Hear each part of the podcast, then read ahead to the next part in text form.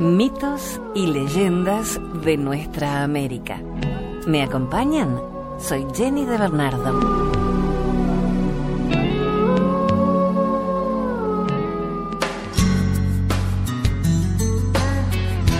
El águila y el halcón, una leyenda sioux. Cuenta una vieja leyenda de los indios sioux que una vez, hasta la tienda del viejo brujo de la tribu, llegaron tomados de la mano Toro Bravo, el más valiente y honorable de los jóvenes guerreros, y Nube Alta, la hija del cacique y una de las más hermosas mujeres de la tribu. Nos amamos, empezó el joven, y nos vamos a casar, dijo ella. Y nos queremos tanto que tenemos miedo. Queremos un hechizo, un conjuro, un talismán. Algo que nos garantice que podremos estar siempre juntos. Que nos asegure que estaremos uno al lado del otro hasta encontrar a Manitú el día de la muerte. Por favor, pidieron, ¿hay algo que podamos hacer? El viejo los miró y se emocionó de verlos tan jóvenes, tan enamorados, tan anhelantes, esperando su palabra.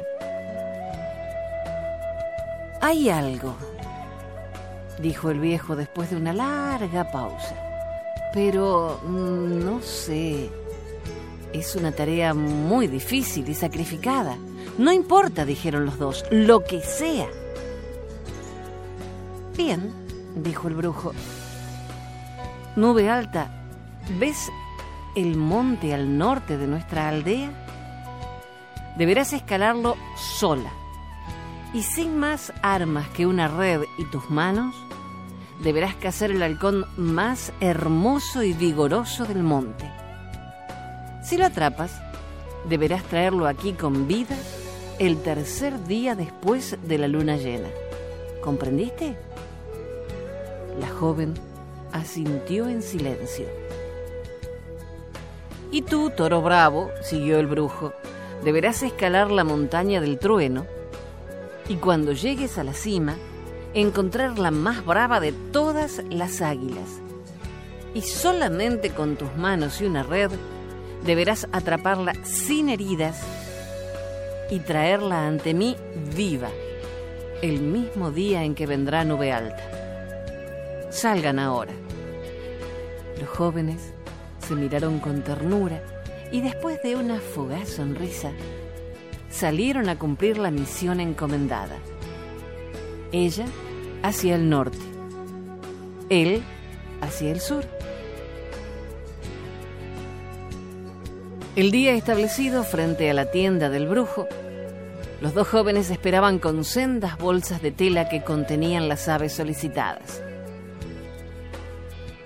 El viejo les pidió que con mucho cuidado las sacaran de las bolsas. Los jóvenes lo hicieron y expusieron, ante la aprobación del viejo, los pájaros cazados. Eran verdaderamente hermosos ejemplares, sin duda lo mejor de su estirpe. ¿Volaban alto? preguntó el brujo. Sí, sin duda, como lo pediste. ¿Y ahora? preguntó el joven. ¿Los mataremos y beberemos el honor de su sangre? No, dijo el viejo. ¿Los cocinaremos y comeremos el valor en su carne? propuso la joven. No, repitió el viejo. Hagan lo que les digo. Tomen las aves y átenlas entre sí por las patas con estas tiras de cuero. Cuando las hayan anudado, suéltenlas y que vuelen libres. El guerrero y la joven hicieron lo que se les pedía y soltaron los pájaros. El águila y el halcón intentaron levantar vuelo, pero solo consiguieron revolcarse en el piso. Unos minutos después, irritadas por la incapacidad, las aves arremetieron a picotazos entre sí hasta lastimarse. Este es el conjuro. Jamás olviden lo que han visto. Son ustedes como un águila y un halcón. Si se atan el uno al otro, aunque lo hagan por amor, no solo vivirán arrastrándose, sino que además tarde o temprano empezarán a lastimarse uno al otro. Si quieren que el amor entre ustedes perdure, vuelen juntos, pero jamás atados.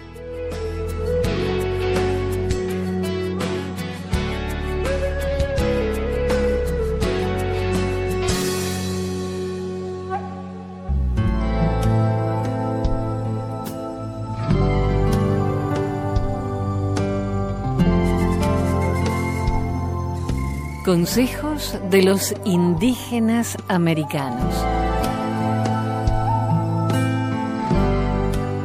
Levántate con el sol para orar.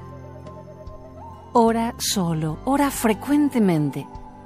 El Gran Espíritu oirá ciertamente si le hablas. Sé tolerante con aquellos que han perdido el camino. La ignorancia, la presunción, la ira, los celos y la avaricia provienen de un alma perdida. Ora para que ellos encuentren guía. Búscate a ti mismo por tus propios medios. No permitas que otros hagan tu camino por ti. Es tu senda y solo tuya. Otros pueden caminar contigo, pero nadie puede hacer tu camino por ti. Trata a los huéspedes de tu casa con mucha consideración. Sírveles la mejor comida, dales la mejor cama y trátalos con respeto y honor. No tomes lo que no es tuyo, sea de una persona, una comunidad, de la selva o de una cultura. No fue dado ni ganado no es tuyo. Respeta todas las cosas que están sobre esta tierra, sean personas o plantas. Honra los pensamientos, deseos y palabras de todas las personas.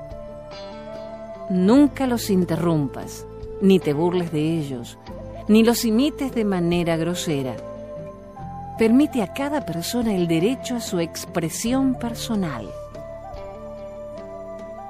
Nunca hables de los demás de mala manera. La energía negativa que pones en el universo se multiplicará cuando retorne a ti. Todas las personas cometen errores y todos los errores pueden ser perdonados.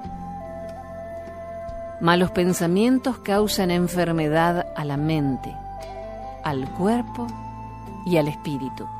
Practica el optimismo. La naturaleza no es para nosotros, es parte de nosotros. Ella es parte de tu familia del mundo.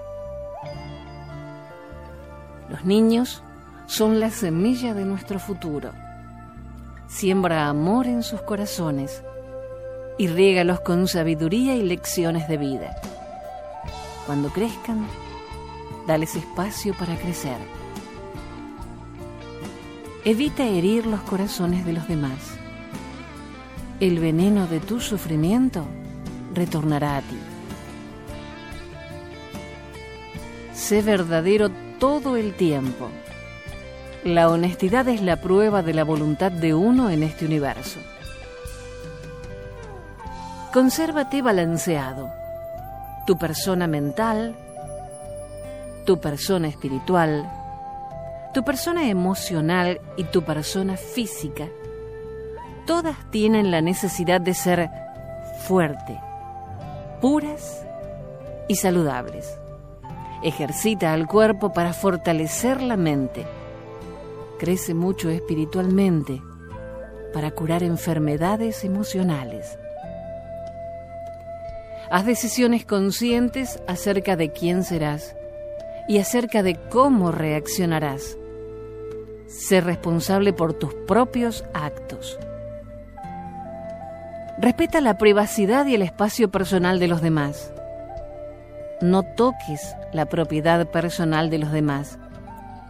especialmente los objetos sagrados y los objetos religiosos. Esto está prohibido. Sé verdadero ante ti mismo primero que todo. No puedes nutrir y ayudar a otros si no puedes nutrirte y ayudarte a ti mismo primero. Respeta las creencias religiosas de los demás. No impongas en los demás tus propias creencias. Comparte tu buena fortuna con los demás. Participa en la caridad. Estos son consejos de los indígenas americanos y nosotros le llamamos salvajes.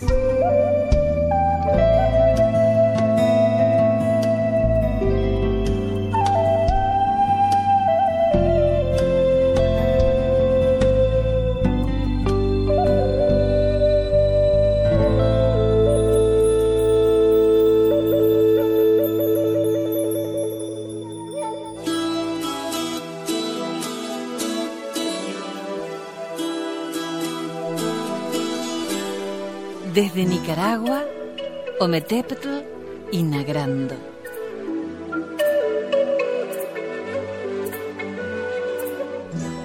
Ometepetl era la admiración de todos los indios mancebos. Su silueta era bien delineada y su hablar dulce y sonoro. La historia de amor comienza con el enamoramiento de Ometepetl y Nagrando ambos provenientes de dos tribus en conflicto. Ometepetl pertenecía a la tribu de los indios niquiranos y Nagrando a los nagrandanos. Ella era una muchacha preciosa, alta, pelo lacio, bien formada. Su sonrisa hechizaba y su mirada deslumbraba era la admiración de todos los indios mancebos. Su silueta era bien delineada y su hablar dulce y sonoro. Las familias de ambos jóvenes eran enemigas a muerte y las leyes decretadas por los sateites no permitía que se unieran en matrimonio. Una tarde de verano, Nagrando se encontró con la bella Ometepetl y los dos quedaron enamorados. En ese momento, Xochipili hizo sonar la canción de la brisa en todos los pastizales. Quetzalcoatl desprendió exhalaciones por todo el universo. Ejecatl hizo caer sereno. Y todos los teotes desparramaron bendiciones sobre aquel nuevo amor. Mientras tanto, Coapotl se regocijaba y los pájaros soltaban sus trinos. Ambos jóvenes se juraron amor, pero el gran cacique Niquirano mandó a buscarlos para apresar a Omotepetl y matar a Nagrando. Estos buscaron apoyo en sus amigos íntimos para huir Solos y a escondidas se besaron, abrazaron, oraron y luego se cortaron los pulsos. Es así que el gran lago Cosibolca no es más que la sangre emanada de los jóvenes. Los dos volcanes de la isla son los pechos de Omotepetl y la isla de Zapatera es el cuerpo sin vida de Nagrando que no avanzó mucho en la fatalidad de su muerte.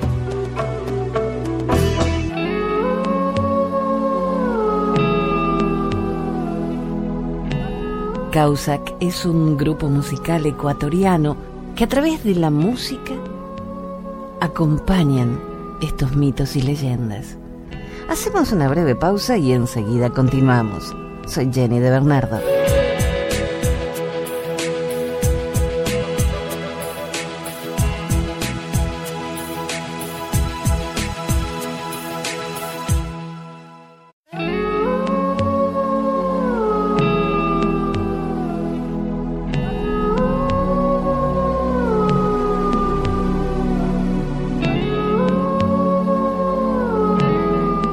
Continuamos compartiendo mitos y leyendas de nuestra América.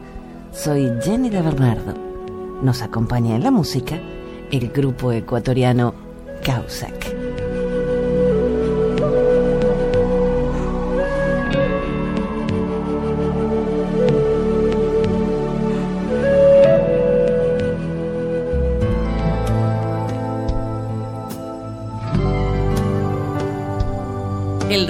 De Kaila. Una leyenda inuit.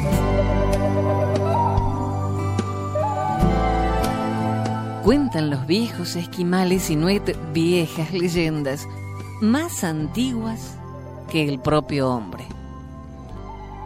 En el principio de los tiempos, aún con la tierra joven y virgen, Kaila era el dios del cielo por encima de los inmensos bosques salvajes y la inmensidad de las llanuras heladas.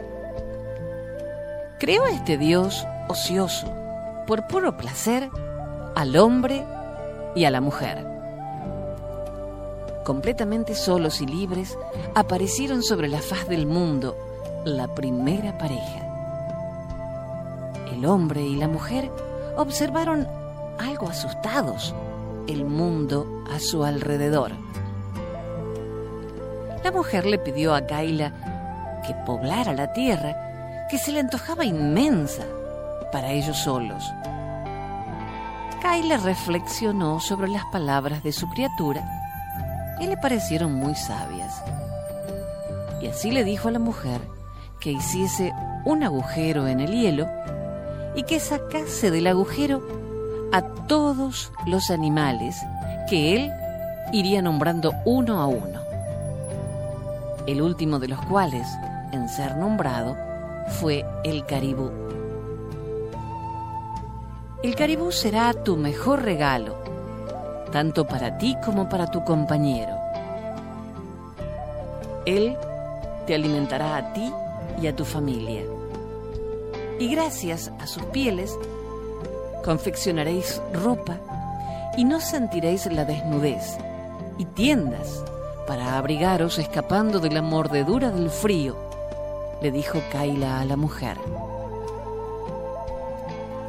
La mujer ordenó al caribú que se multiplicara y vagase por la inmensidad de la tierra y habitase los inmensos bosques y llanuras heladas. Así fue, por voluntad de Kaila los caribús se multiplicaron y poblaron los bosques, y los hijos de la mujer también, y habitaron los llanos. Los hijos de la mujer cazaban siempre en homenaje y respeto a su fuerza a los caribús fuertes y gordos. No deseaban los caribús débiles, porque estos no tenían buena carne, ni tampoco sus pieles eran buenas, ni había honor en despojar de la vida a los más débiles, viejos, heridos o crías. Así fueron desapareciendo bajo las lanzas de la creciente prole humana los caribos fuertes y sanos, aumentando al no ser casados el número de caribús débiles y enfermos. Viendo que sus hijos empezaban a pasar hambre, la mujer se puso a llorar porque entendió que pronto su raza moriría de hambre. Kaila desde el cielo vio sus lágrimas y se dice que se conmovió. Te di el mejor de los regalos y lo malgastaste por no tener cabeza tú y tu prole. Pero como mi generosidad es grande y ningún padre abandona a su prole, intentaré ayudarte, dijo Kaila a la mujer. Kaila habló en un concilio en la oscuridad de la noche con Amarok, el espíritu de los lobos, que vivía cerca de él en el cielo. Le pidió que enviase a la jauría de lobos a la tierra para que éstos se comieran los caribús débiles y enfermos desde lo alto de la colina, los hombres observaban la poderosa cacería de los lobos y observaron su proceder para aprender de ellos. Después de reunirse en el bosque y aullar a la luna llena, la manada de lobos se dirigió sin ruido hacia los caribús que romeaban tranquilamente. Al ver los lobos, los caribús se agruparon formando un círculo protector alrededor de los animales débiles y jóvenes. Los humanos vieron desde la colina cómo se preparaba la gran caza. Quizá cruel a sus ojos, pero necesaria. Los lobos se lanzaron para romper el círculo formado por los caribús y alejar a los más fuertes. Y tras esto, devoraron a los enfermos y débiles. Desde entonces, los caribús han aprendido a mejorar su guardia y cada generación crece más fuerte y sana. Pero a su vez, hombres y lobos aprenden también a fortalecerse para competir en cacería justa. Desde aquel día, el espíritu de Amarok reina en el Gran Norte el hombre aprende que es ley natural que el fuerte sobreviva, aunque para ello haya de perder muchas veces la batalla defendiendo al más débil. También entre los lobos y humanos hay enfermedad y vejez, y no es malo tratar de perpetuar la vida y proteger a los miembros del clan. Pero es ley de vida que el joven sustituya al anciano y que los nuevos brotes ocupen el lugar de las ramas viejas. Así ha sido desde siempre, generación tras generación, desde que Kaila dio nombre a los animales y creó a la primer pareja de hombres.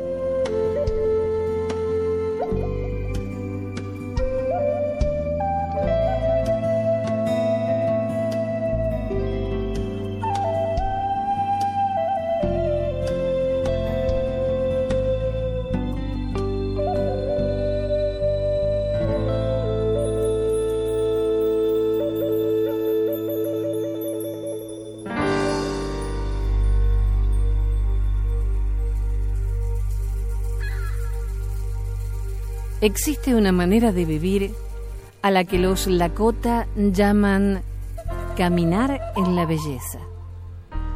Se dice que uno camina en la belleza cuando tiene su tierra, parte física, y su cielo, parte espiritual, en armonía. Esta es una canción del telar celeste y oración Lakota.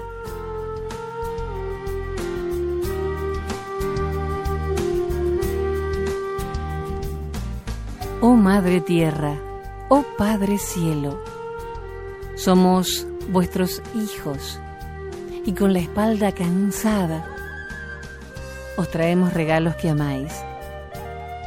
Luego tejemos para nosotros un vestido de esplendor, que la ordimbre sea la luz blanca de la mañana, que la trama sea la luz roja de la tarde, que los flecos sean la lluvia que cae, que la orla sea el arco iris que se levanta. Por esto tejemos para nosotros un vestido de esplendor, para que podamos caminar convenientemente por donde cantan los pájaros, para que podamos caminar convenientemente por donde la hierba es verde oh Madre Tierra, oh Padre Cielo.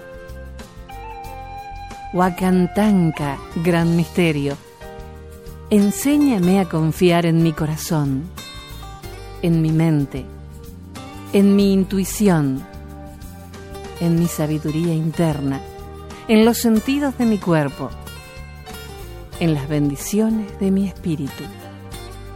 Enséñame a confiar en estas cosas hasta que pueda entrar en mi espacio sagrado y amar más allá de mi miedo y así caminar en equilibrio con el paso de cada glorioso sol.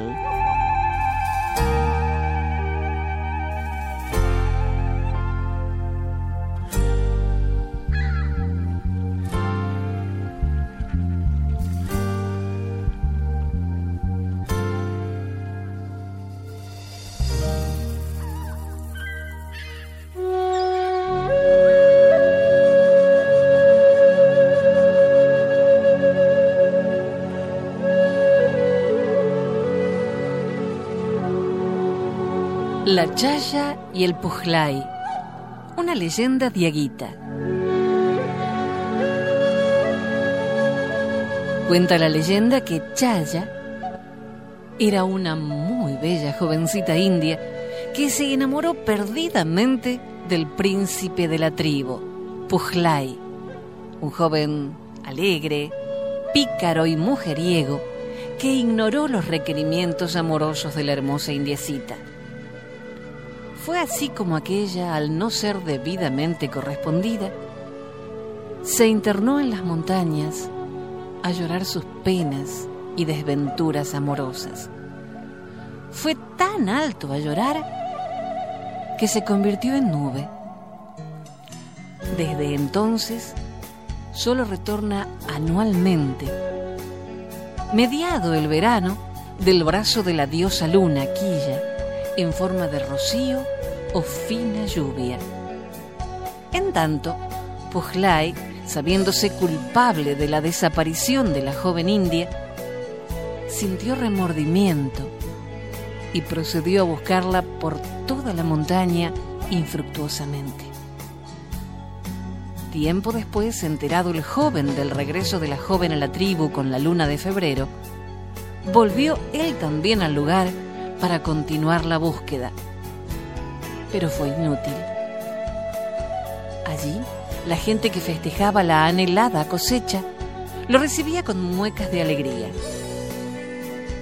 Él, por su parte, entre la algarabía de los presentes, prosiguió la búsqueda con profunda desesperación, aunque el resultado fue totalmente negativo.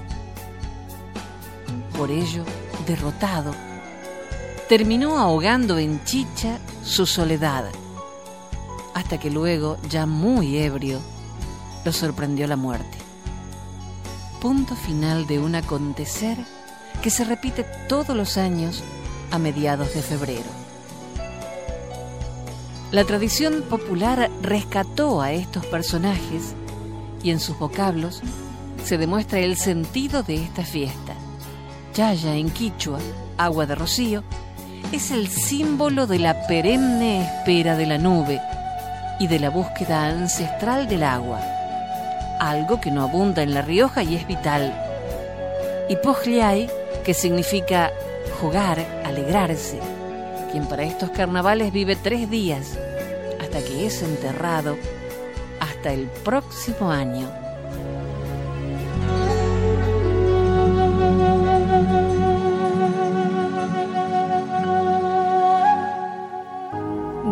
Un escritor y humorista alemán, la memoria es el único paraíso del que no podemos ser expulsados. Recordemos entonces estas tradiciones de nuestra tierra para no olvidar nuestras raíces y seguir construyendo nuestros castillos. Gracias por la compañía. Soy Jenny de Bernardo.